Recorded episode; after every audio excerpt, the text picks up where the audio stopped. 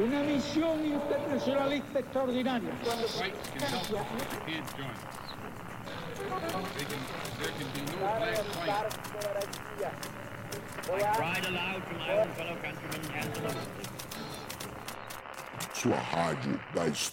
if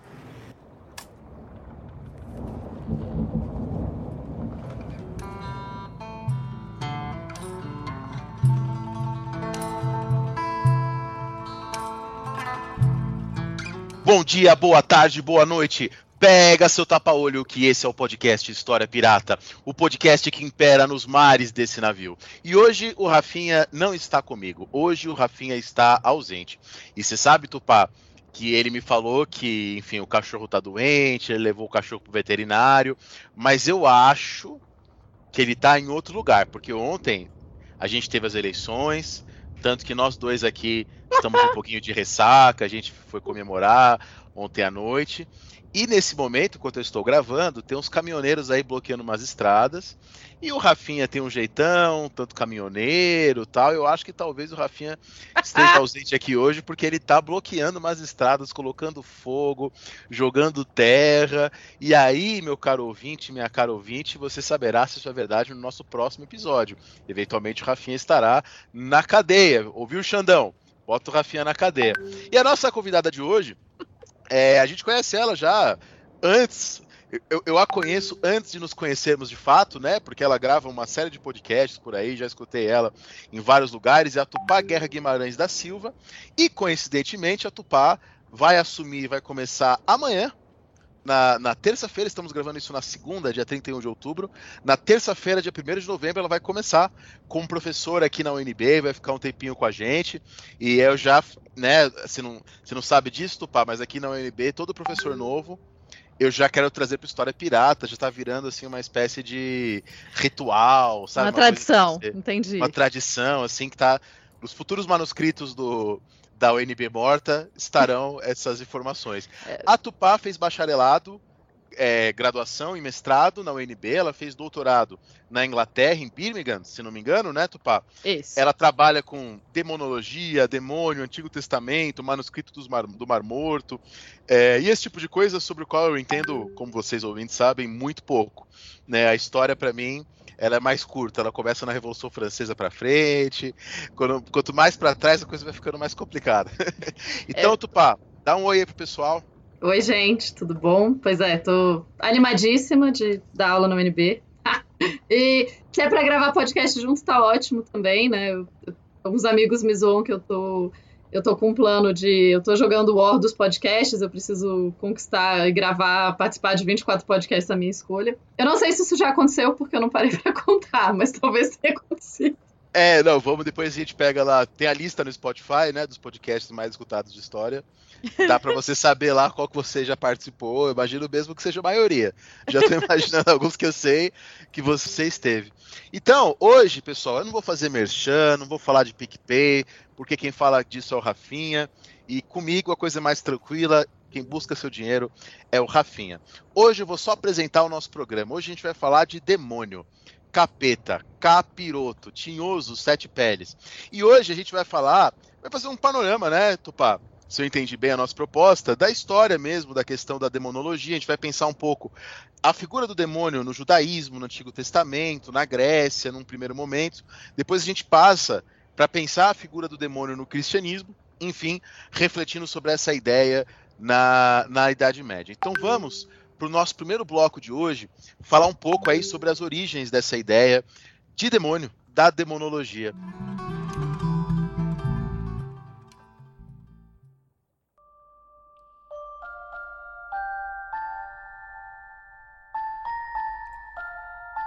Então, Tupá, você sabe que eu, eu vi esses dias um, uma charge aí na internet de alguém que dizia assim: Eu tô sendo assombrado por um demônio.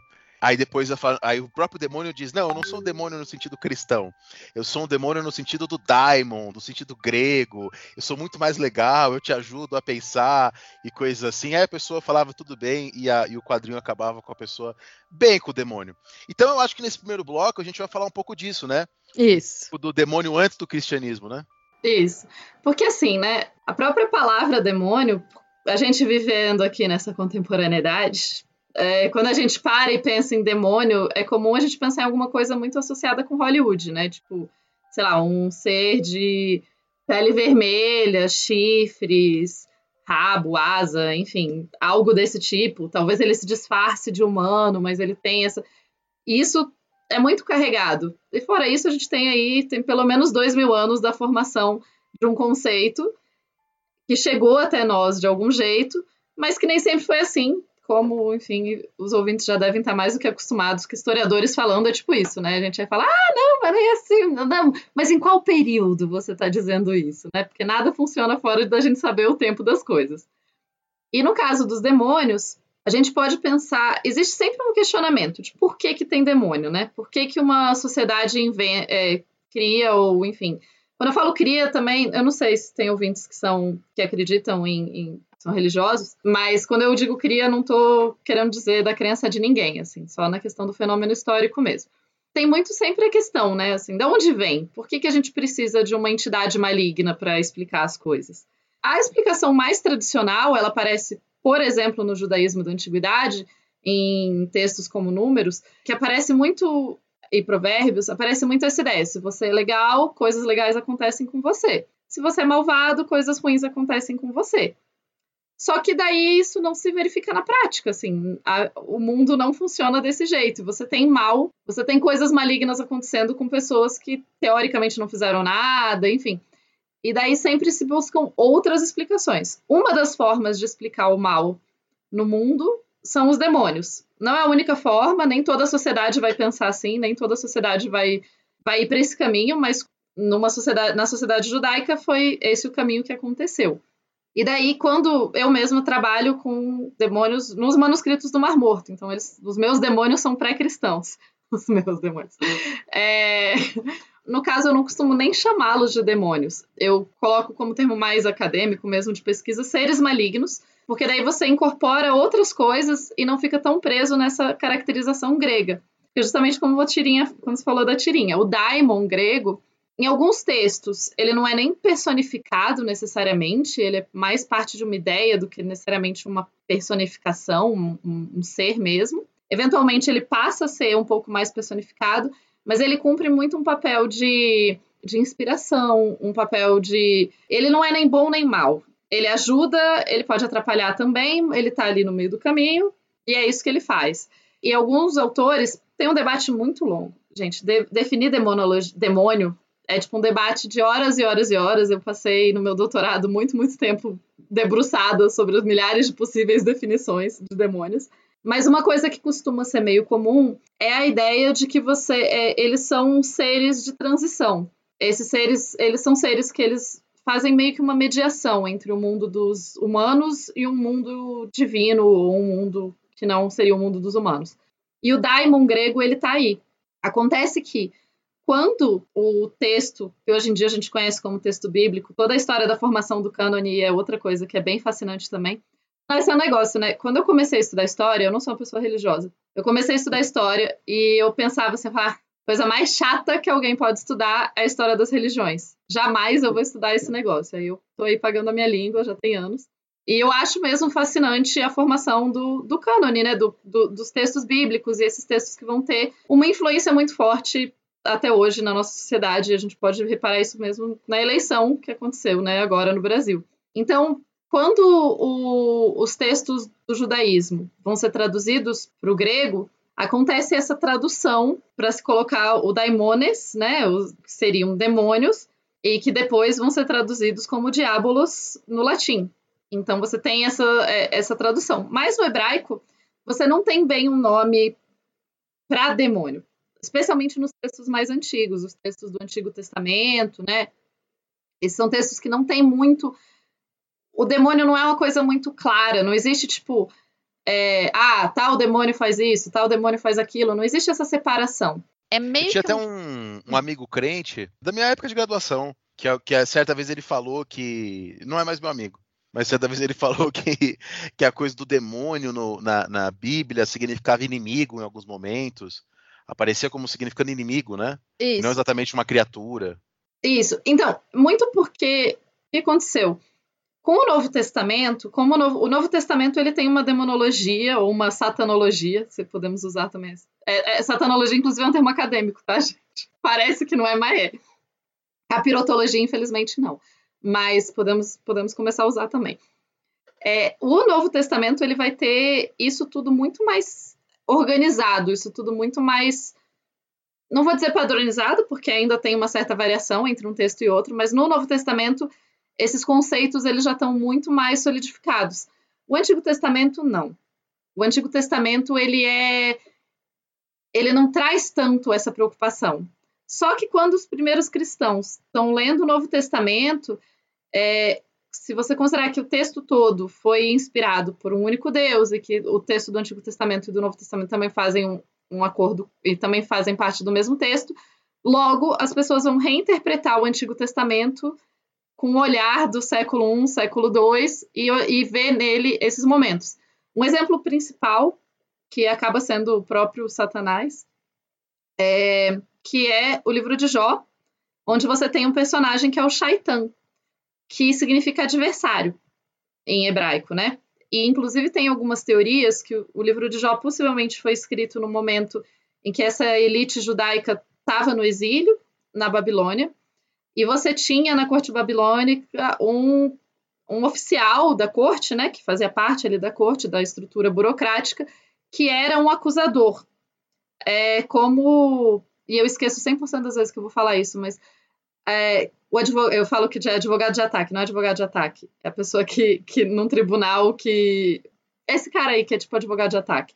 Esse seria o papel do, do acusador, né, e do, do adversário, do Shaitan seria justamente estar tá em oposição. E é muito isso que ele faz quando você. O livro de Jó, ele tem muito isso. Além de ser um pouco o cara da pilha errada, né? Porque Deus fala: olha, esse cara, Jó, ele é tão legal, ele me segue, ele me adora, é tudo fantástico. Aí o Shatan fala: é, te segue, mas você dá tudo de bom para ele, é fácil de seguir também. Queria ver se tivesse a vida ruim, se ele ia te seguir. Deus fala: não, com certeza, quer ver? Vou matar a mulher dele, os filhos dele, acabar com, com o dinheiro dele e ele vai continuar me seguindo, e ele continua. E daí o adversário continua, tipo, não, tá pouco ainda, por isso que ele te segue. Daí Deus. É que nem o André Janones lá mostrando os memes da eleição pro Lula, falando, ô Lula, vamos lá, vamos lá, faz isso aqui. Isso, é, é o, o, cara um pouco da pilha errada. Mas assim. Então, isso vai ser reinterpretado no cristianismo muito como é, essa figura. Mas é interessante. No, no livro de Jó mesmo, eles falam claramente que o Shaitan faz parte da corte celestial. Então ele não é um anjo caído, ele não é essa visão posterior. É, ele é parte da estrutura. E nos manuscritos do Mar Morto, por exemplo, aparece uma coisa muito semelhante. Tem um livro chamado Jubileus, e nele fala que é uma das histórias de origem dos demônios, né? Tiveram os anjos, aí os anjos se apaixonaram pelas filhas dos homens porque elas eram bonitas. Aí eles vieram na Terra, aí eles tiveram filhos. É, não tá claro se isso foi consensual ou não, isso é um debate. Mas tem filhos, esses filhos são os gigantes. E esses gigantes são trazem a violência para a Terra e a destruição. Aí por isso tem o dilúvio, que mata os gigantes. E daí logo depois do dilúvio, é, isso não, essa parte não tá em Gênesis, tá, gente? Essa parte tá em Jubileus, que é tipo o universo expandido da Bíblia. Mais ou menos seria essa a ideia. E daí o que que acontece? Ah, os espíritos dos gigantes, depois que os gigantes morrem, os espíritos ficam aqui na Terra atormentando os homens. Aí Noé vai lá e reza e fala, tipo, Deus, tá, tá, tá palha, porque tem esse bando de espírito atormentando todo mundo, tá difícil. Aí Deus fala, não, vou prender todos eles. Aí o anjo de Mastema, que, de novo, muita gente traduz e coloca personificado, tipo, ah, o anjo de Mastema, como se o nome dele fosse Mastema, mas Mastema também, ele é o anjo de Mastema, né? Ele é o anjo da, o anjo adversário, o anjo é, oposto, ele não é o anjo, não é o nome dele necessariamente. E daí o anjo de Máxima vira e fala: Não, Deus, faz o seguinte, eu tenho que ficar aqui punindo os homens. E eu não dou conta de fazer isso sozinho, porque os homens aprontam muito. Me deixa 10%, um décimo dos, das almas dos gigantes para trabalhar comigo. Aí Deus fala: Não, tranquilo, esse acordo parece ótimo, ficam os 10% aqui e os, os outros 90% vão ser presos no, no lugar pra, até esperar o dia do juízo final. Então você tem, é interessante ver que lá para trás no Antigo Testamento, quando a gente olha os textos mais antigos, você não tem tanto esse demônio personificado, mas você tem essas figuras adversárias, essas figuras punitivas. E não é tanto claro, assim, o, os anjos, eles têm essas, essas posições, assim. Então, você tem anjos que, são, que vão cuidar de coisas legais e você tem anjos que vão cuidar de coisas que não são tão legais. E todos eles fazem parte da corte celestial. Não é uma divisão tão, tipo, ah, os anjos são só bonzinhos, os demônios são só malvados. Até porque, nesse período, quando a gente está pensando... Quando eu falo Antigo Testamento, a princípio, eu estou falando, assim, sei lá, mil anos antes da Era Comum. Então, três mil anos atrás ou mais. Nesse período, o que a gente tem é, de construção é muito mais essa uma ideia de uns espíritos malignos ou uns espíritos adversários. É, inclusive na história do rei Davi tem isso, tem o rei Saul ele é atormentado por espíritos e lá fala um espírito de Deus, então meio confuso também. E então você usa, eles usam essa palavra ruar, que significa espírito, mas também significa vento, também significa alma, também significa sopro, também pode ser usado para alma de Deus, pode ser usado para um monte de coisa. Então não dá para você só olhar ruar e falar ah, demônio, não. Mais tarde eles vão começar a usar a palavra shedim para caracterizar demônio em si. E a partir do século I, século II, shedim necessariamente significa demônio. Mas isso, de novo, tem mais a ver com esse desenvolvimento posterior e não necessariamente com o judaísmo antigo. E daí, então, assim, mais ou menos 3 mil anos atrás, você tem essa ideia mais fluida, você tem essa coisa dos seres malignos que podem atacar ou não, e etc. Aí você tem também o período do exílio, em que os judeus. O exílio, eu aprendi, o dia que eu aprendi isso, eu falei, cara, faz muito mais sentido, né? Porque o exílio, ele não é que todos os judeus foram para o exílio para os exílios, tem mais de um. Especialmente a elite que vai ser exilada, né? Não tem como, não é toda aquela população da região que vai ser retirada. A maior parte dos, da galera que não tem muito ficou lá e tipo, whatever, tem outro, tem outro cara mandando. Não faz muita diferença na sua vida. Mas então os judeus que vão para o exílio e vão ter mais contato com outras culturas, especialmente uh, o pessoal da, das culturas da Mesopotâmia, Babilônia, etc na Mesopotâmia e Babilônia, eles tinham já uma demonologia, digamos assim, mais elaborada. E no judaísmo isso não aparecia tanto. Depois dessa, desse contato mais frequente, começa a aparecer mais coisas, que é o período que a gente chama de o período do Segundo Templo, que é o período onde nomes em história, caso os ouvintes não saibam, tendem a ser muito autoexplicativos, gente. O período do segundo templo é basicamente o período onde tinha um segundo templo em Jerusalém. Teve um primeiro, ele foi destruído, aí tem um segundo. Aí quando ele é destruído, acaba o período do segundo templo. É, então, no período do segundo templo, então, você já tem textos como esse que eu falei de jubileus, que fala dos anjos caídos e tal. Esse já está se desenvolvendo mais. Ali, por exemplo, você começa a ter mais. A aparecer um demônio que vai ser famosíssimo depois, que é Lilith. Lilith, a provável origem de Lilith é Lilitu, que é um demônio babilônico. Na verdade, é um tipo de demônio, não é uma pessoa só, é um tipo de demônio. Que tem muito a ver com o feminino, é um demônio muito, normalmente muito associado a questões, a mulheres que, é, que morriam sem casar, ou enfim, que elas virariam esse demônio. Mais tarde ela vai ter um pouco essa, esse papel, especialmente na Idade Média, ela vai aparecer como um ser que seduz e etc. Mas na Antiguidade ela tem muito uma coisa de matar criança, é, especialmente neném recém-nascido, o que reflete muito, se a gente pensar, uma preocupação da própria sociedade, né? Porque mortalidade infantil no mundo antigo era efetivamente muito alta, assim. Então, é, você tem essas transformações de um, de um seres malignos um pouquinho mais abstratos, num judaísmo mais antigo, para uma coisa que vai começando a se consolidar no tal do Segundo Templo, para uma demonologia muito mais é, construída no que a gente chama, né, no, no cristianismo em si e também no judaísmo, porque enquanto o cristianismo está se desenvolvendo, você continua tendo o judaísmo e você continua tendo o judaísmo se desenvolvendo. É o período que vai começar o que a gente chama de judaísmo rabínico, porque o templo foi destruído e daí agora a gente tem rabinos e daí a gente vai ter toda uma outra, tem toda uma reformulação dentro da, da religião mas você tem também demônios ficando mais comuns e ficando mais é, sendo mais importantes para aquela população, assim. E, claro, nesse finalzinho e já para o começo do cristianismo e tal, você tem também essa influência grega. Você tem é Alexandre o Grande, né? Quando Alexandre o Grande domina toda aquela região, é, e depois ele morre, mas você tem uma o que a gente chama de helenização de vários povos. Você tem uma influência grega muito forte. Então, conceitos dos daimons vão acabar percorrendo também essas regiões. É, ao contrário do que a TV nos ensina, a antiguidade era muito conectada. A Idade Média também as pessoas viajavam bastante, tinha muita troca entre culturas, né? Então, você tinha sim é, histórias e lendas e coisas que passavam de um, de um grupo de humanos para outro e que se influenciavam os dois, né? A própria questão da helenização, né? Essa influência grega, mas também outras coisas influenciaram os gregos, enfim, é tudo vai se misturando ali no meio até a gente chegar no que vai ser, e acho que a gente pode pensar no próximo bloco, que a gente vai chegar no que vai ser o cristianismo. Muito legal, Tupá, muito legal, ótimo, ótimo panorama e ótimas referências. E você sabe que eu tô, eu vou puxar aqui pro, pro meu lado, mas só para fazer uma pergunta. Eu tô, eu tô dando aula aqui na pós-graduação esse semestre, e aí nas primeiras aulas é um curso sobre Revolução Francesa, mas nas primeiras aulas estou discutindo metodologia, né, até para o curso ser útil para outras pessoas. E aí eu tô lendo Wittgenstein, relendo, né, as investigações filosóficas do Wittgenstein, e eu fiquei pensando nisso enquanto você estava falando, né? Porque o Wittgenstein ele bate muito na tecla de que os conceitos não têm essências, né?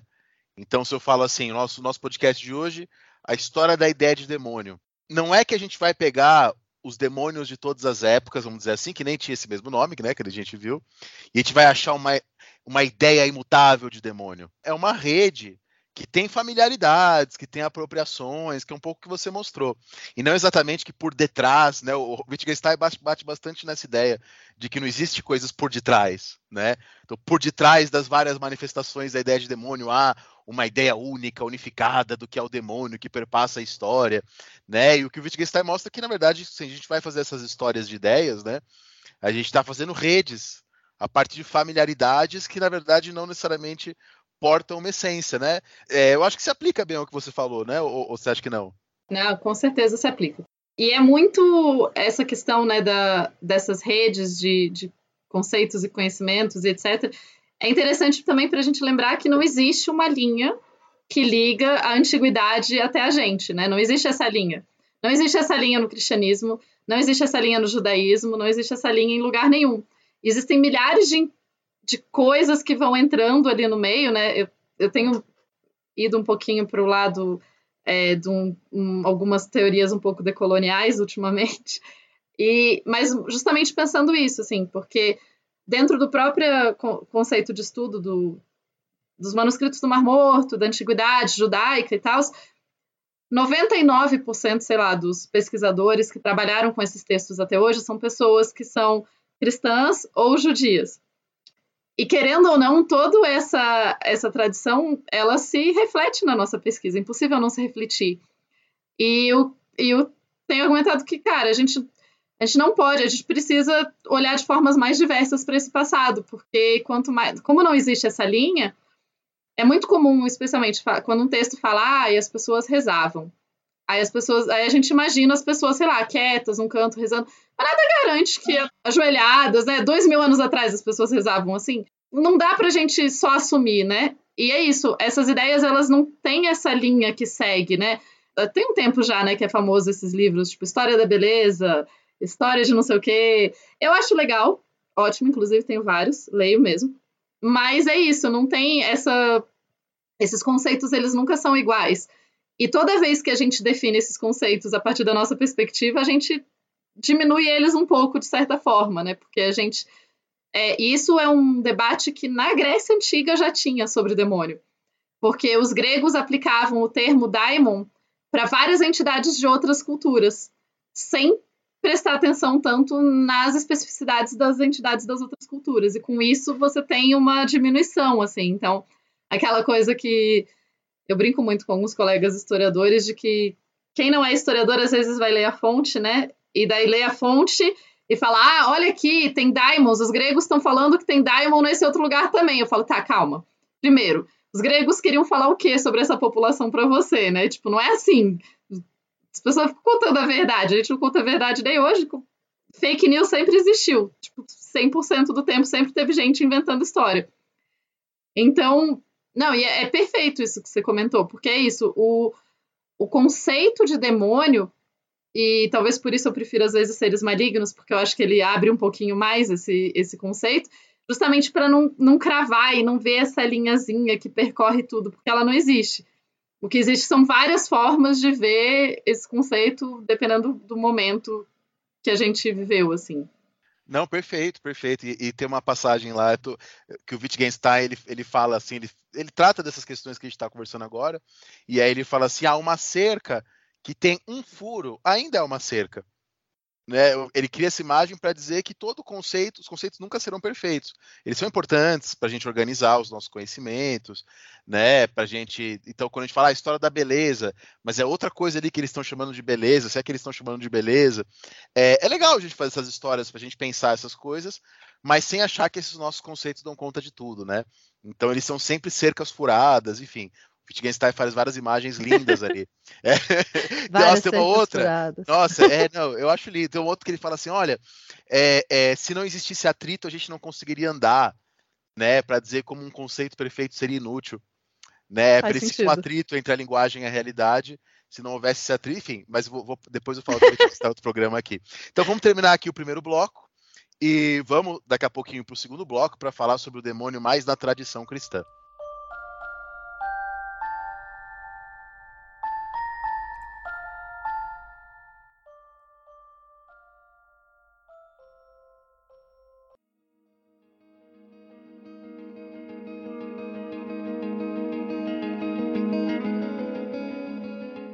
Tupá, então vamos agora falar sobre o demônio na tradição cristã. E aí eu vou me lembrar das minhas aulas de medieval na minha graduação. Enfim, eu já peço desculpas para o meu professor da graduação, não que ele vá nos ouvir, acho que não vai, mas porque a gente sabe que a nossa memória às vezes nos engana. Às vezes eu acho que eu aprendi uma coisa, mas na verdade minha memória está me enganando aqui. Mas se eu não me lembro erroneamente, ele, me, ele falava na, na disciplina como na Idade Média o demônio era uma figura menos presente ali nos primeiros séculos do que a gente convencionou chamar de Idade Média. Né? E se não me engano, ele citou o Legoff nessa minha aula na graduação lá em 2008, para falar numa certa explosão demoníaca ali no século XII, na, naquilo que se chama de Baixa Idade Média, que se aumenta muito. A presença do demônio, enfim, nas catedrais, nas fontes. Não sei se é isso mesmo, Tupá. Se não for, me perdoe. explica um pouquinho pra gente. Não, então, eu vou na Idade Média daqui a pouco. Vamos ainda. Não saímos ainda da antiguidade. Ah, a gente tá. ainda, vai ainda vai chegar na Idade Média. Mas isso tem a ver, sim. Vamos primeiro no cristianismo, ali no final, da, ainda no, na antiguidade. Né? Inclusive, essas definições né, de tempo, assim, que é outra, outro rolê engraçado, né? Que você pensa. Eu falava muito com os meus alunos numa época, eu falava, gente, vocês acham que o quê? Que, tipo, rolou um momento em que as pessoas estavam vivendo em castelos ou vivendo ali na Idade Média, eles falavam, cara, Idade Média super acabou ano passado, agora a gente tem que viver na cidade, porque, tipo, Idade Moderna é muito idade melhor moderna. que Idade Média. Tipo, nunca foi assim, ou, né? Ou uma brincadeira que eu fazia no, no colégio, é, nos meus últimos anos de colégio, quando eu tava passando Game of Thrones, né? Falei, pessoal, vocês acham que o fim do Império Romano é tipo a abertura do Game of Thrones? Começa a surgir os castelos, assim, coisa assim. É bem isso, né? Tipo, o fim do Império Romano. Não, e ainda essa ideia de que o Império Romano acaba com o começo da Idade Média e o Império Romano continua em Bizâncio. Então, é tudo muito, muito mais fluido, assim. Mas eu queria voltar um pouquinho ainda na Antiguidade, no século, no primeiro século da nossa era, né? Da era comum, digamos assim, que você vai ter esse, esse, esse personagem importante que é Cristo, é, a despeito. Eu, inclusive, eu, eu, sempre brinco que eu acho chatíssimo o debate da, de, da veracidade de Cristo. Ou, tipo, Jesus histórico é um dos debates que eu tenho mais preguiça da minha área.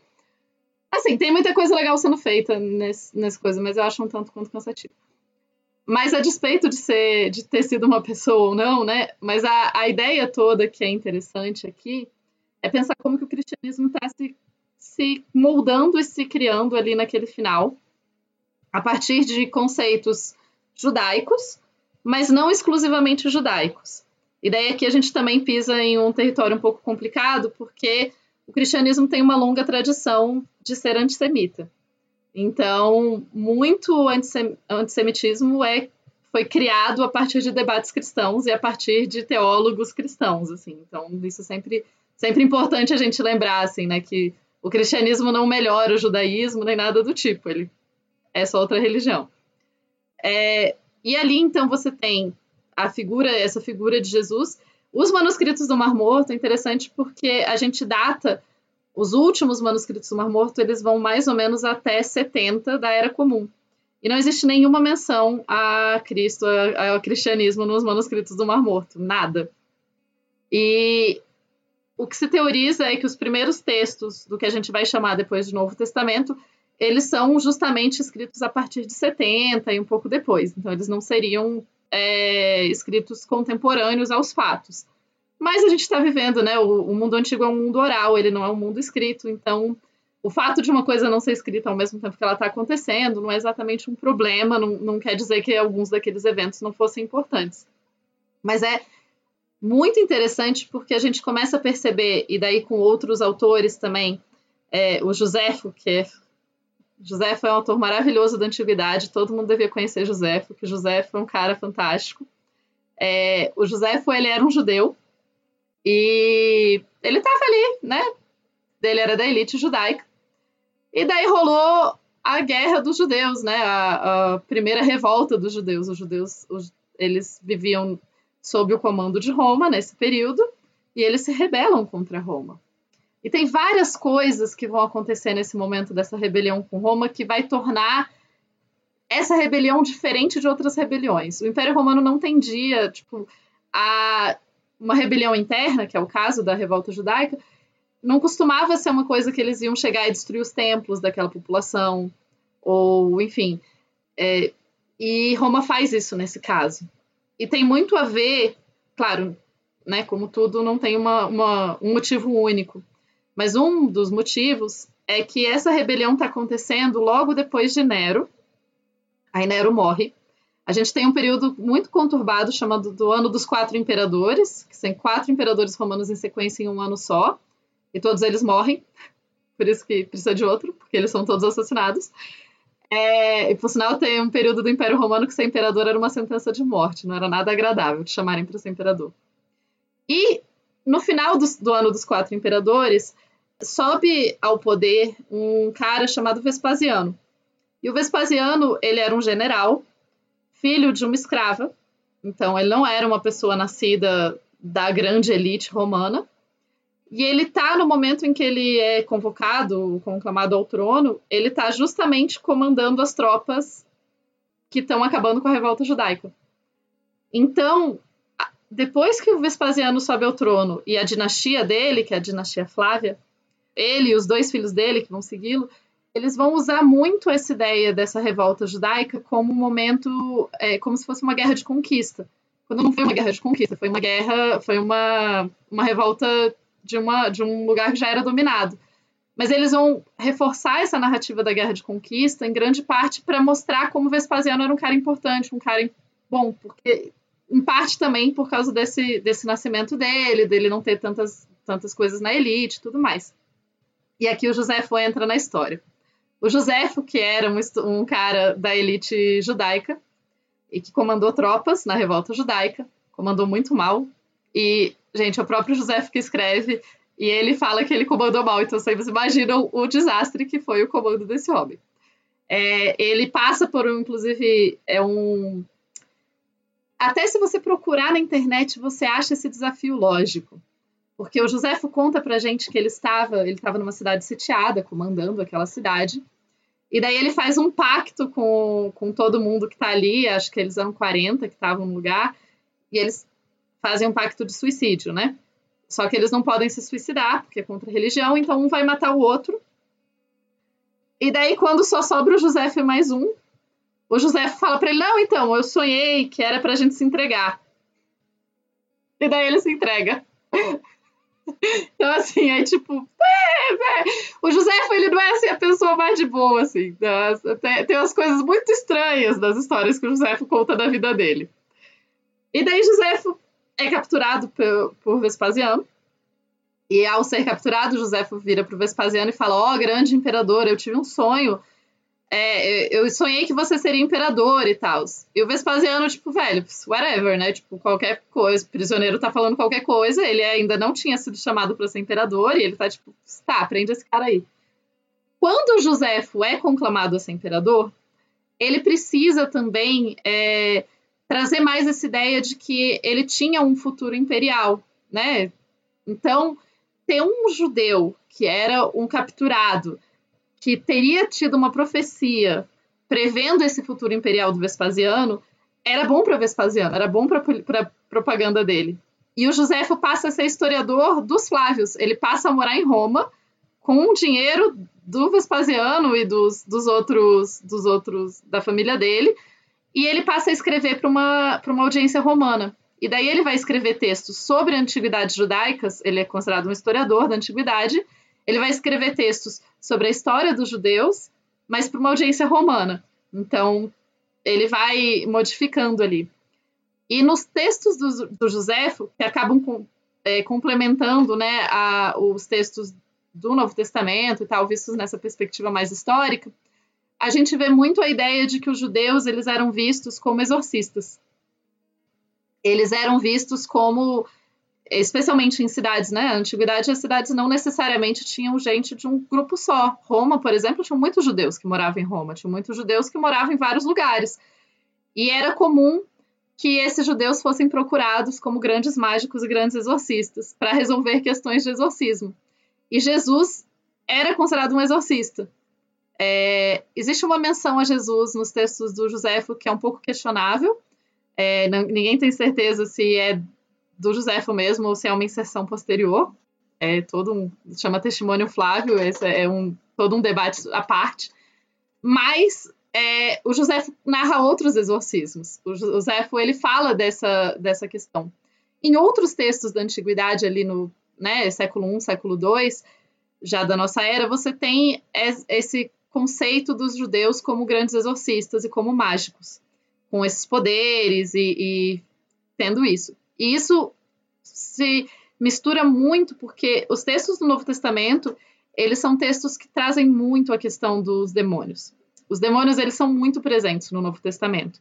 Completamente diferente do Antigo Testamento, onde aparecia aqui e ali, você tem que dar uma reinterpretada para encontrar. No Novo Testamento, não. No Novo Testamento, você tem muitas menções a espíritos impuros. A grande parte é, em Mateus e em Lucas, você tem muito essa narrativa de Jesus é, expulsando esses espíritos impuros das pessoas. E então você vê ali uma construção muito mais é, consistente de demônios e de demonologia. E daí aqui os demônios eles já estão associados. Em outros momentos da antiguidade isso também acontece, mas no cristianismo isso está bem forte que os demônios e esses espíritos impuros eles estão associados diretamente a doenças. E isso vai ser muito muito é, presente no na antiguidade tardia barra início da Idade Média, no que a gente chama da, dos textos patrísticos, né? E o começo do cristianismo você vai ter um movimento monástico muito forte desses monges que vão viver no deserto. E esses monges do deserto vão falar muito desses demônios e eles são sempre muito associados a doenças. Então você tem, você começa a ter tipo o demônio da dor de dente, você tem o demônio da dor de cabeça, você tem o demônio, toda doença quase tem uma associação com um demônio específico. E daí você tem um dos demônios que eu acho dos mais legais, que é o demônio da assédia, ele é conhecido como assídia, que é o demônio do meio-dia. E o demônio do meio né? é, o demônio do meio-dia é terrível.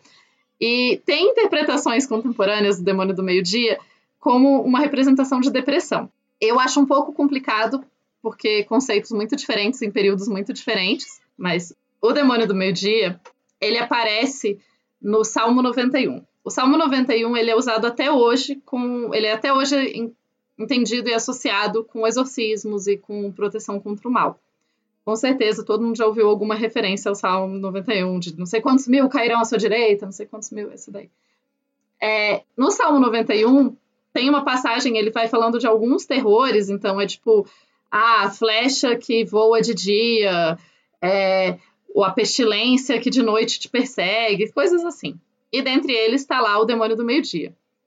Os textos desses monges, desses, é, ali do comecinho do cristianismo, vão falar muito desse demônio como um demônio que é, ele te ataca ao meio-dia, ele te dá preguiça, é, ele faz com que você ache que não existe esperança, ele faz com que você sinta que o mundo não vale a pena. E é por isso que muita gente faz essa associação com a depressão.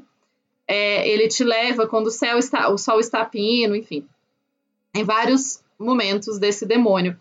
Então, é, não só esse, como outros textos mostram que ali naquele esse finalzinho ali nesse século I, século II tal, você está começando a ter também, além de demônios associados com doenças, você tem também demônios associados com períodos, né? Você tem o demônio que te ataca nesse período, o demônio que te ataca naquele outro período, e tudo isso vai ficando muito perigoso, assim. É, é interessante que pra gente, a ameaça do demônio, ela não é assim uma coisa que nos. Né? Especialmente para quem não é religioso, a ameaça do demônio não é uma parada que a gente pensa, assim, né? no dia a dia. Mas é como se fosse. A, a ameaça era tão palpável para as pessoas na antiguidade é como se fosse a ameaça que você tem, sei lá, de sair de casa e ser assaltado. Tipo, pode acontecer a qualquer momento. Inclusive, você tem textos mais antigos que vão falar muito, tipo, ah, eles podem cair sobre você a qualquer momento e tal. E daí, então o cristianismo ele vai chegar com essa coisa muito desses demônios que são ligados a, a essas doenças. Então é uma coisa meio médico-mágica, que a gente diria. Você tem lá pelo século III, século IV, século V, é, tigelas mágicas. Eu amo tigelas mágicas, gente. Tigelas mágicas é uma parada genial.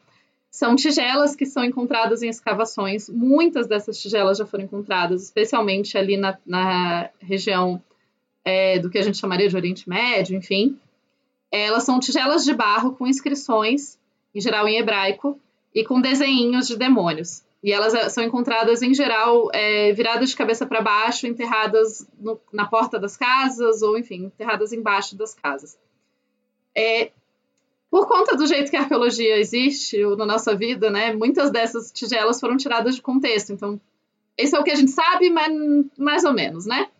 Aí tem o outro problema que boa parte dessas tigelas estão em coleções privadas e ninguém tem acesso. Sei lá, está na coleção privada na Noruega e as pessoas de onde essa coisa foi roubada não têm acesso. Então, todos esses problemas no meio. Mas essas tigelas, elas trazem pra gente muito esse panorama desses demônios é, que podem te atacar, assim. Tem uns que você fica com dó da pessoa. Porque ele fala assim na tigela, do tipo, ah, essa tigela é pra tal pessoa que tá com problema de olho, que tá com problema no pé, que tá com problema. Você fala, ah, coitada, essa pessoa tá com 50 mil problemas. E essa tigela aqui tá servindo para muita coisa. E, em geral, no meio da tigela tem um desenho de um demônio, que para o nosso mundo hoje em dia não é nada assustador, eles são é bonitinhos, mas. E uma das teorias é que essa tigela ela serviria para prender esses demônios, né? Para realmente colocar eles e, e prendê-los na casa. E nesses, nesses textos dessas tigelas, a gente vê uma mistura grande de termos judaicos cristãos e de outras religiões das regiões. Então, mostra esse, esse ambiente em que essas coisas circulavam muito. E nos textos do Novo Testamento, a gente tem muito essa coisa de. É, e daí tem muita análise das doenças, tipo a epilepsia, como vista como um demônio no Novo Testamento. Tem o cara que está correndo e gritando no cemitério, e daí ninguém consegue segurar ele, daí ele é exorcizado e ele fica bem. Então tem também uma longa tradição é, de associar a loucura ou a coisa que está fora do padrão com um ataque demoníaco. E esse é o comecinho ali, né? Esse é o comecinho, o fim da, o comecinho do cristianismo. E os demônios vão ter esse papel central no cristianismo. Mas é, não quer dizer, como você falou, não quer dizer que em todo o período da Idade Média os demônios vão estar super presentes. Uma das coisas que é, coincide, obviamente não explica tudo, mas que coincide, é com grandes tragédias você costuma ter um aumento de referências e de coisas de demônios. Especialmente com os momentos de peste, que é um momento em que morre muita gente que teoricamente é boa ou sem explicação. E isso acaba trazendo mais informações e mais demônios para a literatura e etc. Mas não é não é 100% assim do tipo, ah, teve uma tragédia significa que necessariamente vai ter mais demônio, né? E o comecinho da Idade Média, eu acho muito louco, porque até eu ouvi, esses dias me perguntaram sobre a fala de uma mulher que falou, sei lá, no podcast, em qualquer lugar aí, que queria voltar para a Idade Média, que era muito melhor, Sim, eu vi isso, eu vi isso. né? É uma nostalgia estranha, né? É a nostalgia estranha. É, é uma nostalgia estranha que não faz nenhum sentido, porque, tipo, ah, porque na Idade Média todo mundo era cristão. Eu, cara, todo mundo quem? A Península Ibérica é muçulmana. A, a Inglaterra, saxã e viking. É, o norte da Europa, viking. A África não é cristã. A Ásia não é cristã. A América não é cristã. Tipo, sei lá, tem três, três, três, três gatos pingados cristãos, gente. Essa ideia de que a Idade Média era cristã é uma coisa muito sem noção. Eu vi alguém, uma, uma trend no Twitter esses dias, né? Quase tudo que você pensa que é medieval era verdade da Idade Moderna. Várias coisas, né? Né? E aí, aí- mas aí eu vi que uma medievalista respondeu assim, falou, não, e várias coisas que você acha que foram inventadas no mundo de hoje, na verdade, têm suas origens, enfim. E aí virou toda uma brincadeira, né? Mas é, é, é interessante pra gente discutir essas representações mesmo, né? É, não, e a forma como essas coisas são vistas, né? E constroem, assim, essa, essa ideia de identidade, né? De tipo, pô, eu preciso remontar a minha vida, a, eu preciso ter um ancestral medieval branco, e enfim, que nem. É outra coisa que não faz sentido na Idade Média, que as pessoas eram brancas. Nem em Roma as pessoas eram brancas, e, enfim. E então tem essa nostalgia de um passado que nunca existiu, né? Esse passado que tá, existe só na cabeça da pessoa. Que é, o que a gente mais aprende na- estudando história é que o passado é um país estrangeiro e que a gente nunca vai se encontrar nele, né? E o que essas pessoas buscam é exatamente o inverso, né, do que a gente Uhum. que a gente encontra quando a gente estuda. As pessoas querem se encontrar nesse passado. né? Elas querem estar lá. Mas na verdade o que, o que tá lá é sempre o outro, né? É, e é isso e a outra parte, né? De que se você tá se você estuda história e você só fica feliz com o que você tá lendo, você não tá estudando história. Porque não é um negócio legal, assim. Tipo, Sim. passado não é uma parada super divertida. Tem coisas incríveis, mas, tipo. Eu não acho. É só pensar. Se for procurar a sua própria família, eu tenho certeza que você vai achar um monte de gente horrível no seu passado, seus antepassados. Todo mundo tem antepassados horríveis. É, é a vida, assim, né? E tem gente legal também, porque ninguém é 100% maligno. E daí, quando a gente pensa que ninguém é 100% maligno, a gente pensa também na ideia do demônio, né? Que essa ideia de um, de um grande mal e tal, não necessariamente se aplica. O que a gente vê no final da, da antiguidade, no começo da Idade Média, né? Da alta Idade Média, eu acho sempre confuso a alta Idade Média ser o começo e a baixa Idade Média ser o final, eu acho um pouco, um tanto quanto confuso. Mas o que a gente vê na alta Idade Média ali é que não há uma preocupação tão grande com a criação, com a, essa explicação dos demônios. Claro, você tem textos, você tem intelectuais pensando sobre isso, mas é muito mais ligado nessa tradição que a gente chama que é uma tradição patrística, que seria dos padres, né, que são os pais da igreja. É, e eles estão pensando em muitas outras questões, inclusive eu sempre acho engraçado, né, que o pessoal que é adolescente vira ateu e acha que descobriu as coisas do tipo falar, olha, esse texto aqui bíblico não faz sentido nisso. Eu falo, pois é, tem dois mil anos que as pessoas estão trabalhando nesse texto aí e falando sobre, né? Porque os textos. Quando a gente era adolescente, foi quando tinha sido lançado aquele Zeitgeist. Ah, isso. Nossa, e Horus e Maria, e os- como se fosse uma grande novidade, né? É como se ninguém. Eu acho massa a ideia de que, nossa, ninguém nunca pensou nisso. Então, tipo, todos os teólogos e coisas trabalham com esses temas desde sempre. E o tema do mal é um tema que vai trazer muito interesse teológico ali na Idade Média, mas que, a princípio, o cristianismo vai ver muito é, essa relação muito forte entre os demônios e as doenças. E essa coisa de um ataque, mas essa não é tanto a preocupação do começo da Idade Média, embora seja muito, muito presente no texto, né? Mas não é tanto o foco, assim. O mal existe, mas ele existe. Ponto, pai. Então, agora eu acho que a gente pode entrar propriamente na, naquilo que a gente convencionou chamar de a Idade Média e essa figura, o que, que acontece com essa figura do demônio na Idade Média, né?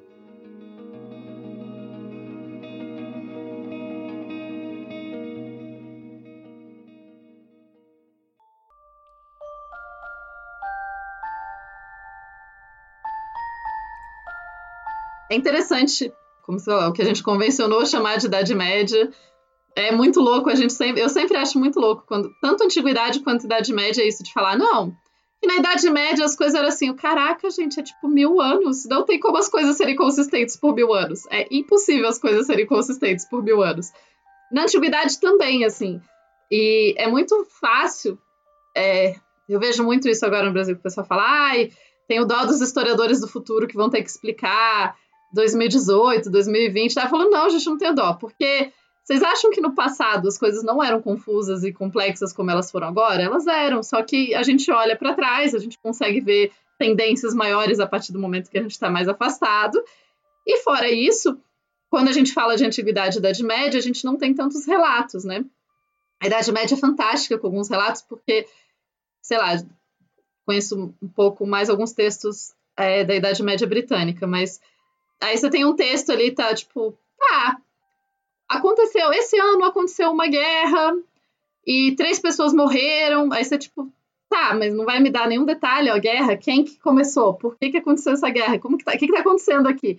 Aí não, passa rápido, aí tem três parágrafos sobre a migração dos pássaros. Mas assim, gente, essa é a vida do historiador, assim, é, a gente olha para as fontes e raramente as fontes nos dizem o que, que a gente quer saber, porque as fontes não foram pensadas para dizer para a gente, né? Elas foram pensadas pelo momento que elas foram produzidas. E a mesma coisa na Idade Média. Então, é um pouco nebuloso, mas o que a gente sabe é que em, em lugares que eram cristãos, que não eram a maioria dos, não eram necessariamente a maioria dos lugares, especialmente na Alta Idade Média, depois isso vai mudando, com Carlos Magno, e daí você, o cristianismo ele vai volta a se expandir, né? Você tem muitos muitas quebras dentro do próprio cristianismo medieval. Você tem a primeira quebra que vai ser essa separação de, de Bizâncio, né? E daí as coisas bizantinas vão ficar ali em outro mundo. E você tem também, por exemplo, a Igreja da Irlanda que está separada também. Então, a Irlanda é cristã praticamente desde que os romanos chegaram lá e eles ficaram. Enquanto o resto da Inglaterra, por exemplo, da Grã-Bretanha, não. Então, essa, o cristianismo como uma fonte constante na Idade Média não se verifica na prática. E daí você tem essa outra questão. Boa parte das pessoas, é, dos padres e dos monges, etc., uma parte deles não sabia necessariamente ler.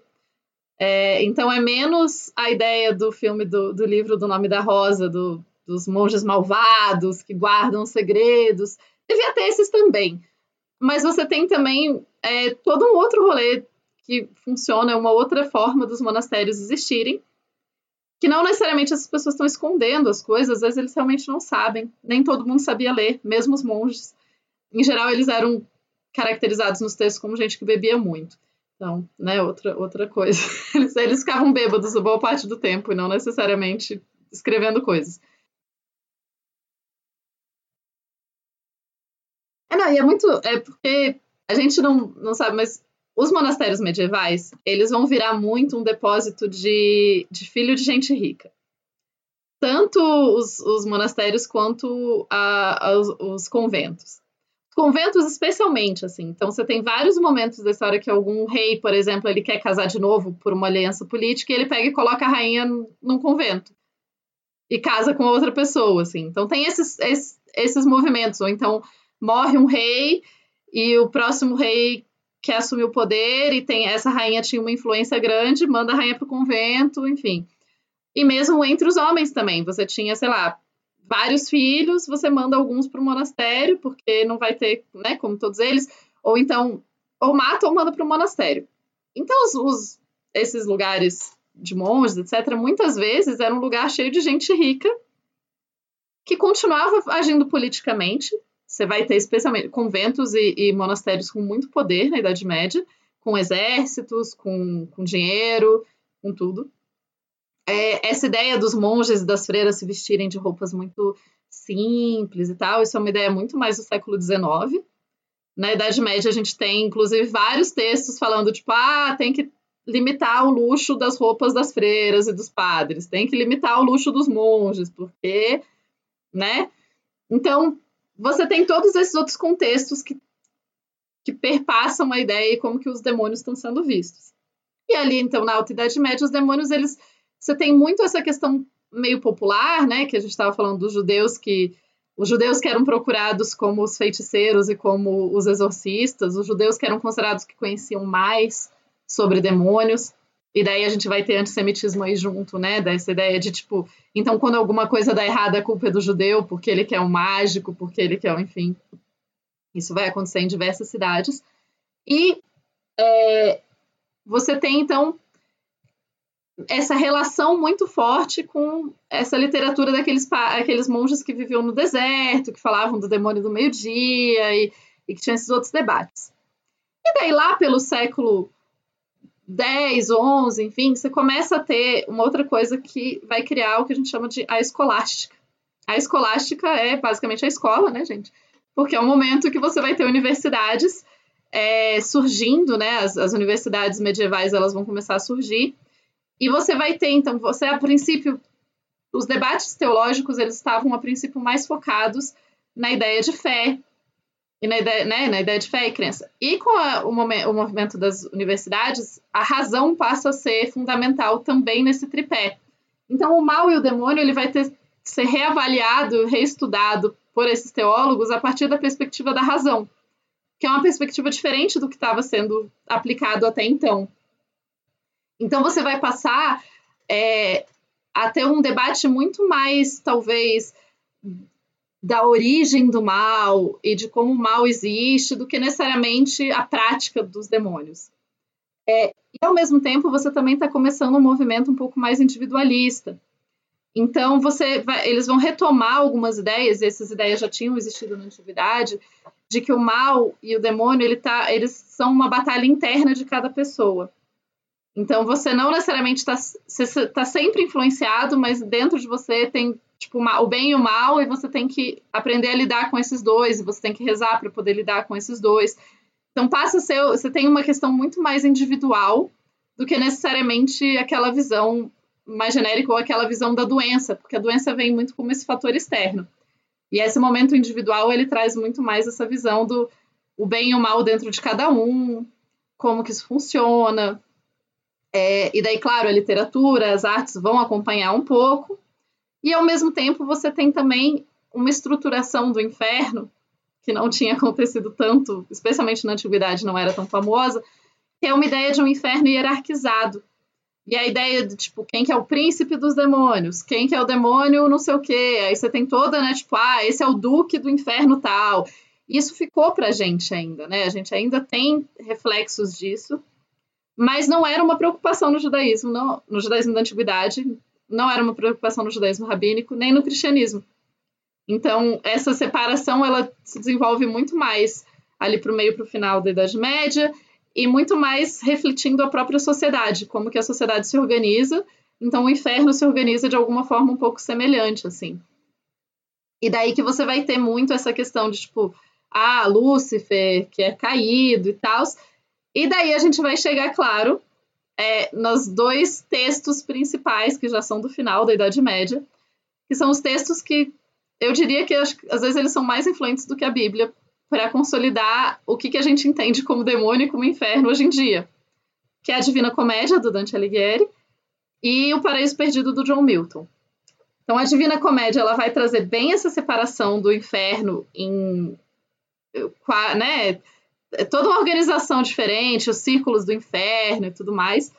E não tirando o quão Dante foi brilhante ou não foi brilhante, esse não é o ponto, mas é, com certeza as ideias que o Dante reflete no texto dele também eram ideias que existiam na sociedade, né? Eram ideias que estavam sendo ali é, criadas e ideias que estavam que, que existiam. Então, e é interessante porque os demônios do Dante eles não têm tanto nome, assim, tem um ou outro, tal, mas não essa hierarquia e tal aparece um pouco. E daí você tem um personagem, que é um personagem que eu acho particularmente fascinante, que é Lúcifer. Em Dante, Lúcifer não faz nada. É, em Dante, quando ele chega no círculo que Lúcifer está, Lúcifer está é, parado no meio de um lago de gelo, sentado, comendo pessoas, no sentido, no sentido alimentar. É, efetivamente se alimentando de pessoas, que seriam os piores pecadores, né? E ele não fala nada no livro, ele, ele só tá lá. Então, você não tem uma consolidação desse Lúcifer anjo rebelde que foi contra Deus e tal, que é tão forte né, na, na cultura pop hoje em dia. Isso vai acontecer muito mais no texto do John Milton, que já é, é o Paraíso Perdido, que já, já não está nem dentro do contexto da Idade Média mais.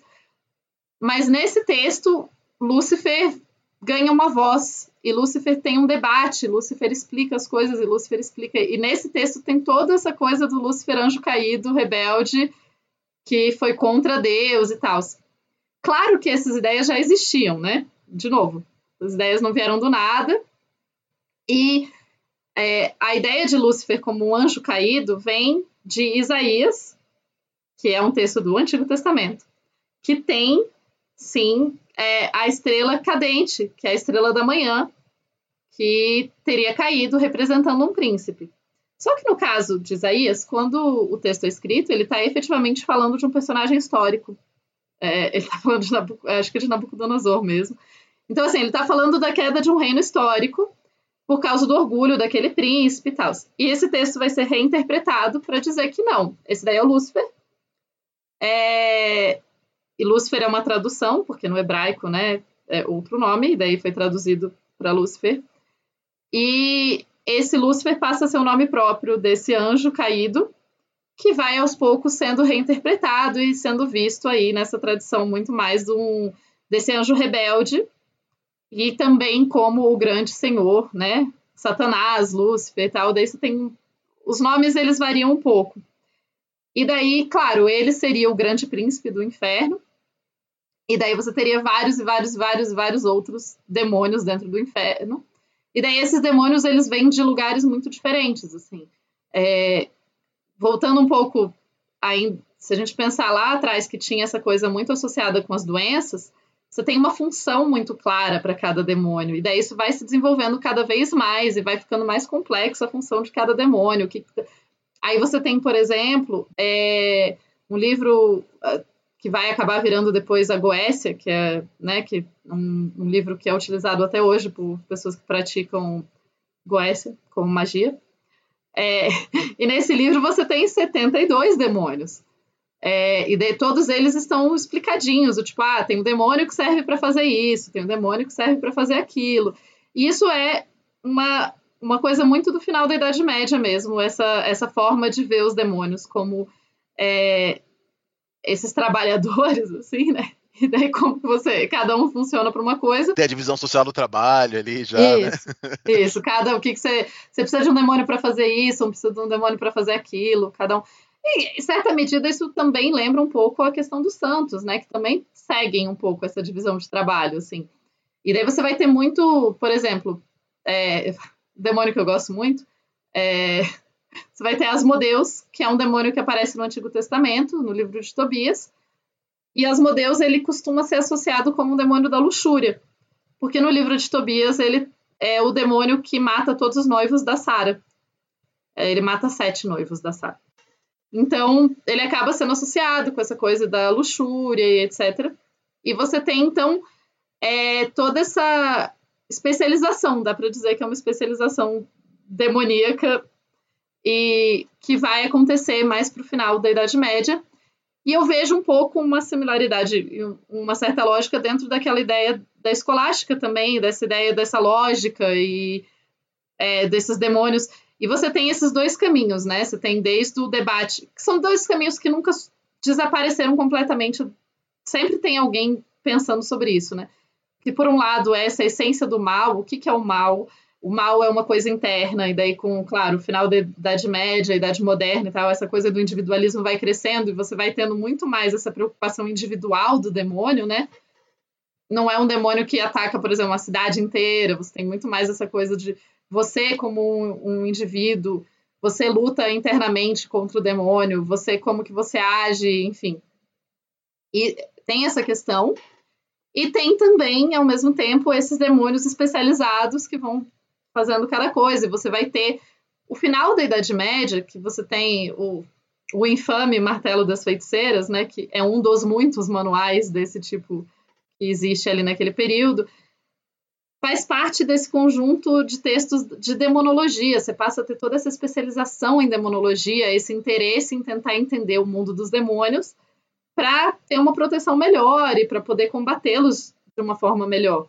E daí você vai as pessoas vão começar a escrever esses grandes manuais, que de certa forma parecem um pouco bestiários também, que também era meio que essa ideia enciclopédica da vida, né? Que você tem ali no final da Idade Média essa coisa de tipo, ah, vou fazer uma enciclopédia de plantas, uma enciclopédia disso, uma enciclopédia de demônios. E todas as enciclopédias vão sendo feitas, assim. Então, dá pra gente sentir um pouco essa mudança na Idade Média. Eu acho interessante que quando a gente pensa em todos esses desenvolvimentos, é exatamente o que a gente estava falando mais cedo, né? Que não existe essa linha que puxa e que funciona demônio. Toda vez que você falar demônio, em qualquer momento da história, as pessoas vão entender a mesma coisa. Não vão. E daí você tem também, claro, durante a Idade Média, a consolidação da aparência do demônio, que tem muita relação. E a gente volta daí lá para a Mesopotâmia e tal, em que esses seres malignos têm uma coisa muito é, associada com animais. E é sempre uma mistura de homem com animal, alguma coisa assim, porque isso é uma coisa assustadora, isso é uma coisa antinatural, digamos, né? Entre aspas. Então, sei lá, tem pés de um bicho, cabeça de outra coisa, braço de outra coisa, essa mistura muito doida. É tipo quase os demônios Pokémon. É... e depois, é... então, você vai tendo essa consolidação dessas imagens e associação com bode, associação que daí a gente mistura um tanto de antissemitismo. Aí, se a gente pensar no Brasil, posteriormente, a gente mistura racismo, e daí vai ter associações com as religiões de matriz afro, que é, não, né, a princípio não faziam parte. Então, você vai tendo essas constantes reinterpretações do que, que são os demônios e o que, que eles atacam. E também o grande problema, né, que é um problema desde, desde o começo, porque assim, o cristianismo não é uma religião dualista. Ela não é uma religião, uma religião dualista, ela tem dois poderes, um bem e um mal, e eles são iguais. O cristianismo não tem isso, porque os poderes de bem e mal não são iguais no cristianismo. Deus é mais poderoso. Essa divisão não é igualitária. Mas, ao mesmo tempo, sempre tem um problema. Se Deus comanda tudo e é bom, por que, que ele permite o mal? E da onde vem o mal? Então, todos esses debates, eles se entremeiam nessas diferentes formas existenciais dos demônios por aí, assim, dá para dizer. Legal, né? E, em grande parte, a, a figura do demônio serve para resolver esse problema, né? Que é, que é apresentado sobre a existência do mal. Isso também, é. O demônio e os demônios acabam servindo para resolver vários problemas, e o problema da existência do mal é um deles na antiguidade, por exemplo, nos manuscritos do Mar Morto e tudo mais, você tem muito a ideia, porque daí já está um momento meio milenarista, uma ideia de um Messias ou de um futuro, enfim, de um tempo que vai acabar. É, você tem muito a ideia de que Deus permitiu por um. É, a gente está vivendo na era do mal, assim. Que Deus permitiu que existisse uma era do mal por um período, e essa era eventualmente vai acabar, e daí você vai ter o juízo final e etc. Isso se reflete ainda hoje em dia, porque você tem movimentos, particularmente movimentos neopentecostais hoje em dia, que acreditam justamente que a gente está vivendo essa era do mal e que tem pessoas que estão em busca de trazer o juízo final o mais rápido possível e em busca dos sinais do juízo final. Então, por exemplo, a mudança da, da embaixada para Jerusalém é, seria uma das coisas que ajudaria a trazer o, o juízo final para que, enfim, Deus volte enfim, tenha o, julga o grande julgamento. Então, essas ideias, elas ainda são muito. Elas ainda influenciam muito o nosso dia a dia, né? Eu eu ia terminar o podcast e te perguntar isso mesmo, né? Qual é a relação com os demônios hoje, né? Porque existe esse lado do, do neopentecostalismo, né? Inclusive, a gente tem um programa aqui sobre o neopentecostalismo, sobre a história né, dos neopentecostais, que é muito legal. programa com o professor Tiago Biro, meu amigo também. Mas também eu conheço algumas pessoas que têm uma relação com a religião que a gente até pode brincar assim um pouco fast food, assim, que elas têm os seus próprios demônios e usam os demônios quando precisa, né? Uma, uma religiosidade bem fluida, né? e, e, que acho que também tem muito a ver com a nossa época, né? Uhum. Não, e assim, querendo ou não, né, por, a despeito do que a gente queira ou não, a gente vive numa sociedade muito influenciada pelo cristianismo, né? Então, todos esses conceitos perpassam o nosso dia a dia, mesmo que a gente não acredite neles ou mesmo que a gente não, não siga a religião. E eles influenciam. O momento atual do Brasil tem uma influência muito grande porque o neopentecostalismo está com muito poder né, nesse momento. E é, essas narrativas, às vezes, é, até essa coisa dos, dos caminhoneiros fazendo bloqueio por aí, com uma narrativa muito forte de bem contra o mal, né? De que a gente está vivendo uma luta do bem contra o mal. E essa luta do bem contra o mal é a luta final. E daí essa luta final que vai gerar o apocalipse e daí, enfim, a gente vai, enfim, conseguir chegar ao reino perfeito do futuro. Então, é uma lógica que acaba influenciando. E junto com isso, essa coisa toda a religião fast food que a gente usa só o que dá, só o que a gente está afim, né? Mas e ao mesmo tempo a gente tem na sociedade brasileira um problema que não se lida e não se lidou direito, que é o problema do pânico moral e o pânico satânico, que se envolve nessa ideia, né? Então assim do a explicação fácil de falar, ah, não, foi o demônio, ou é um. Não, isso, foi, isso é um ritual satânico. Isso é um ritual, não sei o quê. E daí você tem, sei lá, o caso Evandro é um caso bom para se entender essa ideia toda de um ritual que não, não tem nada disso, né? Que o, o satânico foi utilizado e um assassino se safou porque estavam focando em outra coisa. E outras pessoas foram condenadas quando não tinha nada a ver, enfim. Caos. Então, é, você tem muito forte essas ideias de o que, que, são os demônios, como que eles é, como que eles ainda interferem na nossa vida e a própria questão, muita coisa, eu, né, a maior parte da visão do pessoal hoje em dia de inferno e de demônios tem a ver com o Paraíso Perdido de João Milton, que influenciou um monte da cultura pop, que direto as pessoas falam coisa e falam, nossa, gente, mas isso é tipo do filme, tipo, do, sei lá, Advogado do Diabo, essa referência que você está dando, que você acha que é da Bíblia, é do filme. E o filme não pegou da Bíblia. Mas, como não se aprofunda e tal, você vai. É, é muito louco, assim. E acaba que demônio é um tema super presente. Inclusive, você tem muito mais estudo de demônios nos últimos 10 anos do que se tinha tido por muito tempo. Tá tendo, tipo, um renascimento do estudo de demônios no mundo acadêmico. Assim como em outros períodos da história já, foi, já aconteceu, né? Esse interesse está se renovando. Assim, tem 55 bilhões de coisas que dá para falar ainda, entrando para a idade moderna e contemporânea, mas aí eu vou ficando um pouquinho fora do meu da minha liga, assim. Eu conheço um pouco, mas não, não tão essa o, o resto eu entendo mais. Mas é, eu acho que deu para dar uma base boa, assim, da, dessas diferentes formas de visualizar os seres malignos. Né?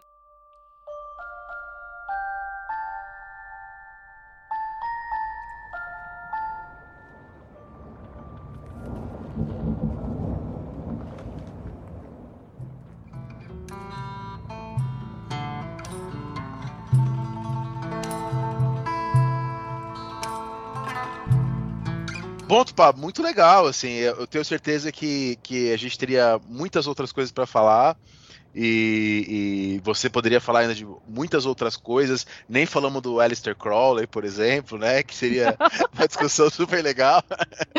Do Anton LaVey, que é, é outro fantástico. Mas acho que por hoje a gente vai ficar por aqui, por um motivo, meu ouvinte, meu ouvinte, muito claro que tanto a Tupá quanto eu daremos aula amanhã, de manhãzinha, então a gente vai acordar cedo e já são, já passamos aqui das 10 da noite durante aqui a nossa gravação.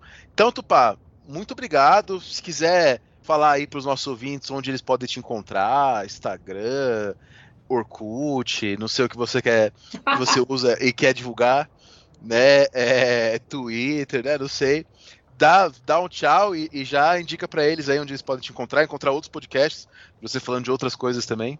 Primeiro, eu agradeço o convite eu, eu gosto muito de falar, então fazer podcast é uma coisa que facilita a vida, porque eu posso falar por horas. É, realmente é uma parada que. E é isso, né? A gente vai se apaixonando pelos temas que a gente estuda e é sempre gostoso de poder falar mais sobre eles, assim.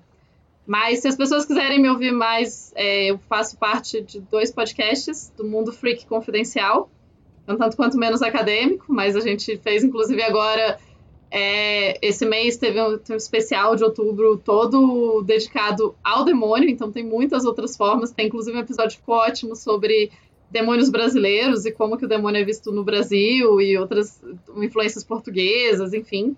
Vale a pena ouvir por lá.